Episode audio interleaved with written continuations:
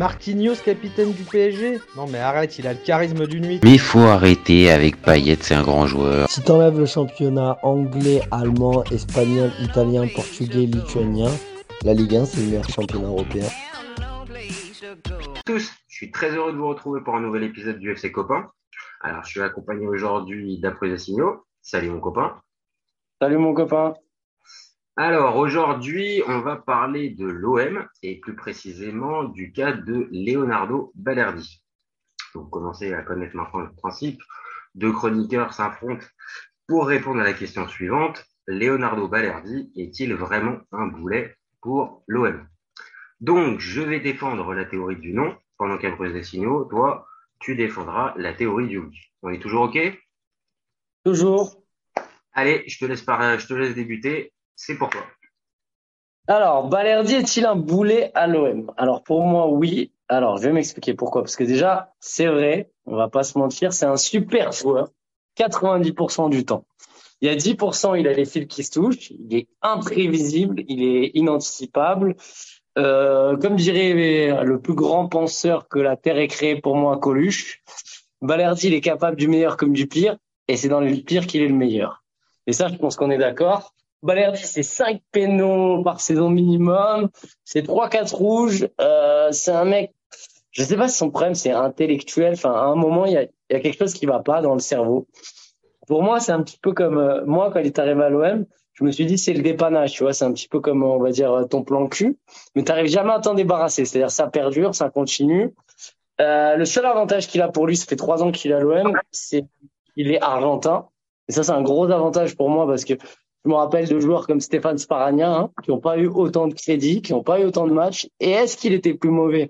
Je ne sais pas. En tout cas, s'il sortait du centre de formation, peut-être que Balerdi n'aurait pas fait autant de matchs. Euh, alors apparemment, il fait des entraînements à la France Beckenbauer. Mais en match, pour moi, c'est plutôt Ronald Weber. Euh, c'est un peu le même genre de gars, tu vois. C'est-à-dire, Ronald Weber, il était pas si nul. Hein, je te vois rigoler, mais il était pas si nul. Mais en fait, c'est des mecs qui sont malchanceux. C'est-à-dire que quand ils font l'erreur, boum, derrière, il y a but. Et ça, je suis d'accord. Euh, il a ça, Balerdi. C'est-à-dire qu'à chaque fois qu'il fait une connerie, c'est but et c'est repris, re-repris, retweeté. Donc euh, voilà, moi j'ai envie de dire, euh, c'est comme Capri à l'OM. Pour moi, c'est fini. Voilà. Ok. Ok, non, ça s'entend et euh, tu vas voir, euh, tu vas voir mon avis, moi de mon côté. Euh, il y a des endroits où je vais te, je vais te rejoindre. Donc, euh, vas-y, je lance mon petit chrono aussi. Allez, c'est parti. Donc, pour être clair, pour défendre Balerdi, euh, il faut du courage. Et je sais bien que mon avis ne sera pas forcément partagé euh, et euh, ça va pas forcément, je vais pas avoir l'adhésion de tout le monde. Mais je suis prêt à relever le défi parce que pour moi, vraiment, c'est pas, c'est pas juste pour la posture. Pour moi, c'est, c'est vraiment pas un boulet pour le même. Alors, tu l'as dit tout à l'heure, je vais pas occulter les, les, les erreurs qui ont coûté cher. Je vais pas dire qu'il est fébrile euh, par moment. Euh, je vais pas non plus dire que c'est le meilleur défenseur de l'OM actuellement et depuis trois ans. Mais entre le meilleur défenseur et le boulet de l'équipe, il y a quand même une petite nuance. Et j'ai quand même l'impression que la nuance et Balerdi, ça peut pas, ça peut pas aller. Euh, son cas au Vélodrome, c'est réglé depuis plusieurs mois. Il est régulièrement sifflé et c'est à chaque fois lui qui est responsable d'une défaite, d'une contre-performance ou d'une erreur, d'une erreur de la défense en général. Euh, mais par contre, euh, je le sens pas plus affecté que ça par la, par ce manque de confiance. Et j'ai pas l'impression non plus qu'il soit, euh, euh, qu'il perde complètement ses moyens. Et jusqu'à présent, pas de casserole particulière avec les supporters. Il aurait pu vriller comme un Mali, mais il est resté, ouais. pour une fois, il est resté solide sur ses appuis. Alors après, il y a un dernier, il y a un dernier ouais. point quand même qui, euh, qui quand même est à soulever, c'est le discours des entraîneurs. Il y a eu Villas-Boas, il y a eu Sampaoli, il y a eu Tudor, et là maintenant il a Marcelino, et à chaque fois c'est la même. Il a joué avec les trois, et là Marcelino qui vient d'arriver a bien précisé qu'il comptait sur lui pour la saison à venir. Donc encore une fois, pour un boulet de l'équipe, être défendu autant de fois par autant d'entraîneurs différents en aussi peu de temps, ça me paraît quand même un peu délicat. Donc on va être clair, c'est pas un excellent défenseur. C'est pas, il a encore beaucoup de défauts à gommer.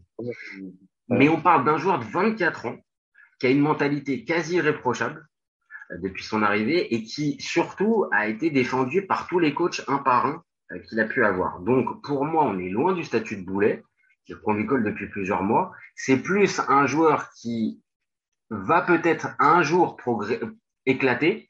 Et est-ce que ça sera l'OM Ça, c'est la vraie question. Et à la limite, ça pourrait apporter du débat. Mais de le qualifier comme, comme Boulet, non, pour moi, c'est trop, c'est trop excessif. Voilà pour moi. Bah écoute, j'ai écouté ce que tu as dit, mais il y a un truc sur lequel je reviens direct là, c'est euh, les entraîneurs. C'est-à-dire que pour moi, les entraîneurs, euh, c'est pas c'est pas un vrai argument. Enfin, c'est un argument euh, qui est un peu biaisé dans le sens où je pense que chaque entraîneur a envie, a la volonté. Ah, je te vois déjà dodeliner de la tête. Euh, non, chaque entraîneur a envie de le mettre parce que justement, comme je t'ai dit, à l'entraînement, paraît-il, en tant qu'insider de l'OM. Non, il fait des gros entraînements et j'en suis persuadé d'ailleurs. Hein. Et donc, il, il, voit le potentiel du mec. Apparemment, la marché Union, ce qui se passe, c'est qu'encore une fois, il arrive, il a vu ses matchs, il veut le sortir du 11, il veut même le, le vendre. Hein. Et là, les quelques entraînements qu'il a fait, ben, il a envie de le remettre. Donc, je pense que c'est à celui qui arrivera à le faire, euh, à le faire péter, quoi. Il y a une question d'ego. Donc, je t'écoute euh, sur ça, mais je pense vraiment, c'est la volonté. T'as un mec qui a tout, pour être footballeur pro, il a tout. Il, il est parfait sur le papier. T'as envie de, c'est dur de le vendre. Bah, en fait, c'est un peu ça. En fait, je te laissais, je te laissais terminer parce que pour, pour moi, oui, euh, euh, évidemment qu'il y a peut-être une part d'ego euh, de la part de tous ces entraîneurs successifs à vouloir essayer de le relancer, de le faire s'imposer. Et que oui, pour moi, il y a sûrement et c'est là on peut arriver à toucher sur le, le vrai cœur du débat. Pour moi, oui, il y a un problème mental. Il a ce fameux problème mental, comme tu l'as dit très bien, capable pendant 80, voire même 85, voire 89 minutes d'être là. Et puis sur la dernière action, sur un, un geste anodin, eh ben, il va se mettre en difficulté, il va mettre en difficulté l'OM et plein de fois, pareil, je l'oublie pas, ça a pu pénaliser l'OM. Mais on te pose la question du QI foot. Moi, je me la pose parce que tu as des mecs. Alors, c'est moins. Euh, je vais te prendre un exemple de Radonic. Alors, c'est pas. C'est c'est mec à un moment, le cerveau, il vraiment, j'ai l'impression qu'il pète. C'est-à-dire qu'ils sont sur concentration. Bah, c'est différent parce que c'est un mec qui joue devant. Mais tu comprends ce que je veux dire? Un je moment. Comprends, je comprends la comparaison. Là où j'ai du mal, c'est que Radonic, très vite, euh, on va dire ses insuffisances, elles ont énervé le vélodrome et il n'a pas eu la bonne attitude. Il, il a oui, montré très souvent d'énervement. Et lui, parce que c'est des profils offensifs. Si t'es nonchalant en défense, regarde, c'est comme NJ, tout le monde se fout de sa gueule avec sa frappe là, tu sais là, qui va. Voilà. Ah, Mais NJ, il était capable, moi je l'ai vu de mes yeux, de faire des trucs extraordinaires à l'OM et aussi à Lyon d'ailleurs. Hum. Et si tu veux, je pense qu'il est plus rigoureux, il a une meilleure approche. Euh, euh, comment on va dire pro Balerdi parce qu'il joue derrière et c'est quasiment intrinsèque. Si tu fais des dingueries euh, dans l'attitude derrière, tu as parlé d'Amavi très vite, tu, tu, tu sautes. Hein. Donc euh, s'il avait ça, on n'en parlerait même pas. Je pense qu'il serait déjà. Ah, bien sûr. Et là pour le coup, mais là pour le coup, ça voudrait dire qu'il pourrait vraiment bien porter l'appellation de boulet. C'est-à-dire vraiment le mec qui t'amène à chaque fois vers le bas et qui te ramène vers le bas. Encore une fois, plein, à plein d'endroits et à plusieurs reprises, il a eu ce rôle-là. Malheureusement, ah des buts, des, je pense à des, à des matchs de Ligue des Champions où euh, oh. il laisse une distance de marquage trop énorme. Il laisse euh, à d'autres endroits euh, le fameux match contre Lens où il sait qui, c'est qui, qui contre la balle de d'Acosta, bah c'est lui et ça trompe, ça finit par tromper Paul Lopez. Là, je vais te parler de quelque chose, c'est d'un ressenti, c'est du feeling. Tu regardes du foot depuis 25 ans t'es pas serein, quoi. Tu te dis quand est mais dis-moi la vérité, tu te dis pas quand est-ce qu'il va la faire, la connerie? Bah, alors, je suis d'accord avec toi. franchement, j'ai la même sensation quand je le vois, euh, comme on l'a dit, que ça soit à la 60e ou à la 90e ou même à la première minute de jeu. J'ai cette même sensation que, attention, il va peut-être dégoupiller, il va peut-être nous faire la connerie. Mais de l'autre, je lui vois aussi cette fameuse marge de progression. Et je me dis que ce, ce joueur-là a la mentalité irréprochable. Et avec euh, aussi euh, une, une, capacité peut-être, on va dire, de, de, de, se remettre en question, eh ben c'est pas impossible qu'avec le temps, dans les proches, dans les prochains mois, dans les prochaines années, ce joueur-là, non pas devienne un top player et, un, et, une référence à son poste, mais un joueur juste fiable. Un juste, un, un joueur fiable. Ce qu'il n'est pas. Tu vois, je, je, je défends, je Moi, défends que c'est pas tu vois, mais c'est aller- pas, un joueur fiable. Moi, je vais aller plus loin. C'est un serpent de mer, c'est-à-dire que s'il devient fiable, ça devient un super joueur. Mais il sera jamais fiable, donc ce sera jamais un bon joueur, tu vois. Il peut Je te pas être trouve, dans, je te trouve moi- définitif. Je te trouve définitif. Non, non, non, mais oui, d'accord. Mais pour moi, il peut pas. En fait, l'entre-deux, pour moi, c'est être mauvais. C'est-à-dire que si t'es bon 90% du temps, mais que tu coûtes un but, ben, au final, t'es, t'es avec les mauvais. C'est, je, je, je vois pas un match, lui, de lui, où il est, où il est propre, il doit en avoir deux par saison, il est propre à 100%, quoi. Et, et ça, ça, c'est, pour un défenseur, pour moi, c'est pas possible. C'est, la pose, culture pose dont- question. dont Ça on est issu et tout. Euh, il me semble qu'il y a pas longtemps, tu m'as envoyé pour les gens qui nous regardent la masterclass. Ok, on n'est pas sur les mêmes joueurs de Cannavaro, mais c'est des. Ce que je veux dire, c'est que la rigueur, c'est des mecs comme ça. Enfin, pour moi, derrière, tu peux pas. Tu t'as pas le droit. C'est comme gardien. T'as pas le droit de. T'as pas le droit de faire des conneries. C'est le, c'est le désavantage du poste. Oui, mais après, après, si on va par là, tous les postes euh, aussi sont, euh, sont cruciaux euh, parce que si en même temps tu es un piston droit dans un système à 3, bah, si en même temps t'es pas présent offensivement et défensivement aussi, bah, ça va très vite se voir et tu vas mettre ton équipe en galère. Donc tous les postes sont globalement aussi importants. Maintenant, là où je te rejoins, c'est que une erreur d'un piston droit ou d'un milieu récupérateur, elle peut ne pas forcément générer un but ou, ou une occasion. Par contre, Et surtout, elle est moins visible. Toi, t'as l'œil d'un professionnel, mais tu parles d'un truc qui est très juste, c'est qu'il il est devenu la tête de Turc. Pourquoi il devient la tête de Turc? Parce que les gens qui sont pas professionnels et qui ont pas un œil à viser, ils voient l'erreur cache, alors que nous, on voit, par exemple, sur le côté, Klaus qui laisse le que, que l'erreur de base est de Klaus parce qu'il a laissé un marquage trop loin ou de... c'est des choses qu'on voit nous. Les gens, eux, ils voient directement le péno et le carton rouge. Tu comprends ce que je veux dire? Et ils viennent pas au début de l'action initialement. Parfois, il fait des erreurs qui ont été causées par une autre action initialement et lui il finit par la la la enfin la comment dire la sanctionner complètement mais à la base il est pas fautif non, non, mais je suis si d'ac- non, non, je suis d'accord. Ils retiennent l'erreur maximale parce que la le problème distance de marquage C'est- le problème de ce poste-là qui exige, bah voilà, une concentration maximale. À la différence, enfin peut-être comme un peu comme l'attaquant de pointe, qui va peut-être avoir deux ou trois situations dans le match vraiment importantes, et il va falloir être bon et décisif à ce moment-là. Donc lui, il n'a pas encore à afficher ce niveau, euh, ce niveau de performance-là pour répondre à cette exigence-là. Maintenant, j'ai l'impression quand même, euh, peut-être te faire bondir, mais depuis qu'il est arrivé à l'OM, si moi je j'ai l'impression qu'il a progressé. Donc, euh, est-ce que cette marge de progression, ouais. ouais, tu, tu, toi tu penses pas? Peut-être, mais après, si c'est pour euh, derrière, euh, si c'est sur une progression de ces 90, 85% du temps, peut-être qu'il est meilleur quand il est arrivé à l'OM. Les 90% du temps, il était pas mauvais, voire bon. Il était en dessous. Maintenant, pour moi, il est, il est peut-être meilleur 4 85% du temps, 90% du temps, mais il fait toujours ses conneries. Donc, Non, mais ça, ça, ça c'est. ce que je veux dire?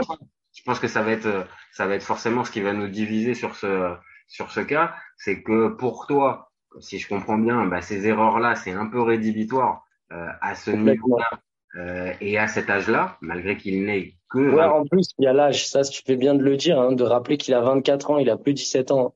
Non, non, ça c'est sûr, c'est évident, et ça je peux comprendre, et ça peut aller dans ta théorie. Maintenant, moi, je- peut-être que je suis un peu plus indulgent, on va dire sur le sur le profil du garçon et sur euh, ce qu'il pourrait encore gommer comme euh, comme comme défaut ou comme ou comme manque euh, au, au contact, par exemple, d'un Marcelino et euh, d'un Mbemba peut-être dans la dans, dans dans la charnière centrale, vu qu'on risque de partir avec l'OM qui va jouer avec une défense à 4 et ben peut-être que Balerdi Mbemba euh, ça peut euh, ça peut enfin l'installer définitivement avec un mec sûr parce que là pour le coup Mbemba ça reste un défenseur sûr qui a une certaine expérience en plus.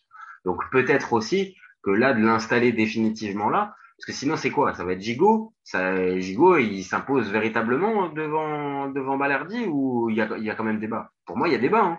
Attends, qu'est-ce que t'as contre Gigot? Gigot, Gigot, il t'arrive à l'OM. Moi, le premier, hein, les premiers matchs, je me suis dit, qu'est-ce que c'est que cette horreur? Le mec, il dégageait en touche. Il me semble que je t'avais appelé, je t'avais dit, oh là là, qu'est-ce que c'est que ce mec? J'ai très peur. Et au final, il est colosse au pied d'argile. Donc la question que je me pose, c'est physiquement, il a quand même, même s'il va au combat, il a quand même eu beaucoup de blessures. Mais en revanche, en termes de niveau, à part, euh, bon, bah, il a sombré comme tout le monde sur certains matchs de Ligue des Champions. Mais sinon, en Ligue 1, il m'a impressionné. Hein. Enfin, en fait, je m'y attendais pas. Donc, Voilà. euh, pour moi, Gico Balerdi, pour moi, j'ai même, allez, on va, allez, on va aller loin. On va dire, euh, Balerdi, il fait plus de dingueries. D'accord? Il dégage plus en touche, euh, il se met plus un CSC en lucarne. Euh, Qu'est-ce qu'on fait? Est-ce que Gigot, il est vraiment en dessous de Balerdi? Ah, Gigot, excuse-moi, les fils qui se touchent, euh, ça, ça- je, l'ai- je l'ai vu aussi. Hein. Dans le tac contre Neymar? Ah, je- principalement. À quoi ça sert d'aller faire un tacle comme ça Ça, tacle- c'est de la surstimulation à cause de, du fait que c'est sa première saison, qu'il est de là-bas et qu'il veut trop montrer. Et qu'il veut, il en fait trop. Eh, Sauf que ce fameux côté, euh, il en fait trop. Bah, moi, ça me marque aussi comme pas forcément quelqu'un de fiable. Donc, c'est ce qu'on reproche généralement à Balerdi. Donc, euh, ok. Euh, Ouais, mais il a été plus régulier quand même. Hein. Et il a été plus régulier. Moi, ce que je- moi, là où je veux t'amener, c'est pour te dire que entre Gigot et Balerdi, il n'y a pas non plus euh, un gap énorme entre les deux.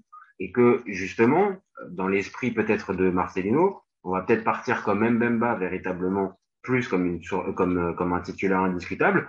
Par contre, pour le deuxième à l'accompagner, encore une fois, je pense pas que Balerdi part avec une longueur de retard sur Gigot, que ça soit sur la saison ou le profil ou l'expérience excuse-moi, Gigot ne s'impose pas forcément. Donc pour moi, il est sous Ah, contrat.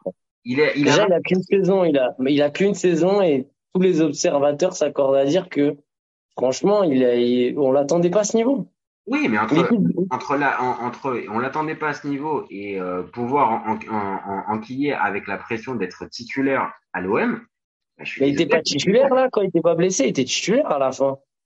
Il était titulaire et euh, on peut dire que la, la saison de l'OM défensivement, ça a été une masterclass toute l'année.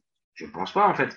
Je pense encore une fois que Gigot. Après, pourquoi on recruterait pas? Parce que oui, on a déjà des problèmes de pas- latéraux. C'est pas l'ordre du jour. Parce que pour Ouais, c'est pas l'ordre pas du jour. C'est que. Bah, il y a tellement de de chantiers déjà. T'as qu'un là aujourd'hui à l'OM, t'as qu'un latéral de métier quand même. Hein. Donc c'est bien là, dans ça, les- c'est que dans la dans, dans, dans la conjoncture du mercato, il risque pas forcément d'y avoir un nouveau défenseur central qui arrive. Donc vu que Marcelino euh, compte euh, véritablement sur euh, sur Balerdi, eh ben, je suis désolé, mais il va postuler pour une place de titulaire. Et donc le fameux statut de boulet qu'on lui colle, eh ben, il va falloir peut-être que les supporters marseillais s'y fassent une bonne fois pour toutes. Mais ma- mais mais Balerdi, il va rester la saison qui arrive. Et il y a de fortes chances qu'on le revoie, que ça soit en Coupe d'Europe ou en championnat, pas comme un joueur une fois de temps en temps, mais comme une vraie base. C'est pas assez. Bah, on a qu'à prendre les paris. hein. Moi, je pense que ce sera Gigot le titulaire et que Balerdi, il va, il va très vite sauter et que la saison prochaine, il est plus là. Enfin, à part si on change de coach. Eh ben, tu sais quoi, c'est parfait, ça nous fera un, ça nous fera un nouveau débat. Donc on a déjà trouvé là en direct. Je pense qu'on peut pas, Ouais. je pense qu'on peut pas mieux faire. Et en guise de conclusion, bah voilà, ça laisse, euh, ça laisse les, les auditeurs et les téléspectateurs euh, véritablement euh, choisir leur, choisir leur camp. Est-ce qu'en gros, on lui laisse, on lui laisse encore une dernière chance euh, avec Marcelino, ou est-ce qu'on le condamne dès maintenant et on essaye de lui faire ses bagages Ouais, parce qu'il a une valeur marchande quand même. Hein. C'est un mec qu'on a acheté 11 en négociant. Je sais pas combien il va.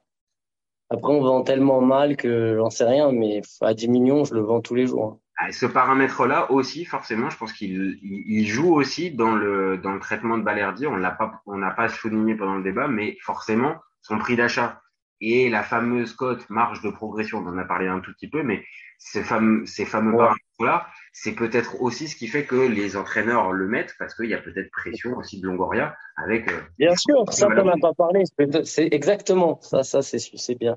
Bon, tu donnes de l'eau à mon moulin. Bon, bah, on prend les, on prend les rendez-vous. Hein. on prend les rendez-vous et on verra bien qui à la fin de saison aura joué le plus entre euh, le fameux Samuel Gigot et euh, le boulet autoproclamé, enfin proclamé par les supporters de Jean-François Baléa. Allez, Jean-François Ballard. Bon, je te remercie après des signaux pour ce petit débat. C'était encore un ça marche. plaisir. C'est un plaisir comme d'habitude. Et bah pour nous, pour moi aussi. Et puis bah pour nous, euh, bah, c'est la fin de cet épisode de ses copains. On se retrouve très vite pour un nouvel épisode. Euh, D'ici là, n'oubliez pas de vous abonner, liker, réagir, partager tout ce que tout ce que vous pouvez faire pour la chaîne. Nous, on continue, on est ouvert tout l'été. Ciao les copains. Salut, copains. Ciao, ciao. Ciao.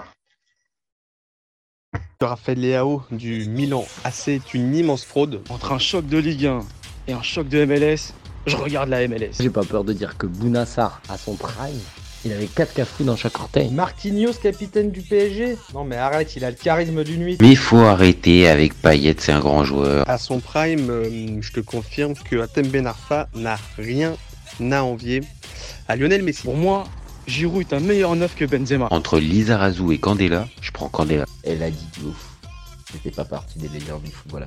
Si t'enlèves le championnat anglais, allemand, espagnol, italien, portugais, lituanien, la Ligue 1 c'est le meilleur championnat européen. FC, FC, copain, copain.